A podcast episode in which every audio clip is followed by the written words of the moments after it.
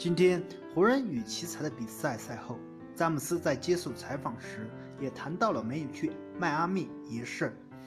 詹姆斯直言道：“我想过不打这场比赛，飞去迈阿密去参加仪式，但是 NBA 对我的休息这事儿一直盯得很紧，所以我不想去挑战他们。”看得出来，詹姆斯这番话已经挑明，是因为他个人。以及球队多次遭受联盟的针对，所以他才没有去见波什，没有参加他的退役仪式。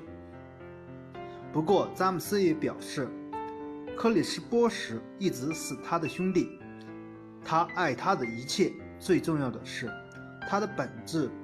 他和波什做过四年的队友，并以此为荣，他们依旧是兄弟。这是一种荣耀，你觉得詹姆斯说的是真心话吗？欢迎大家踊跃的点赞评论，谢谢大家。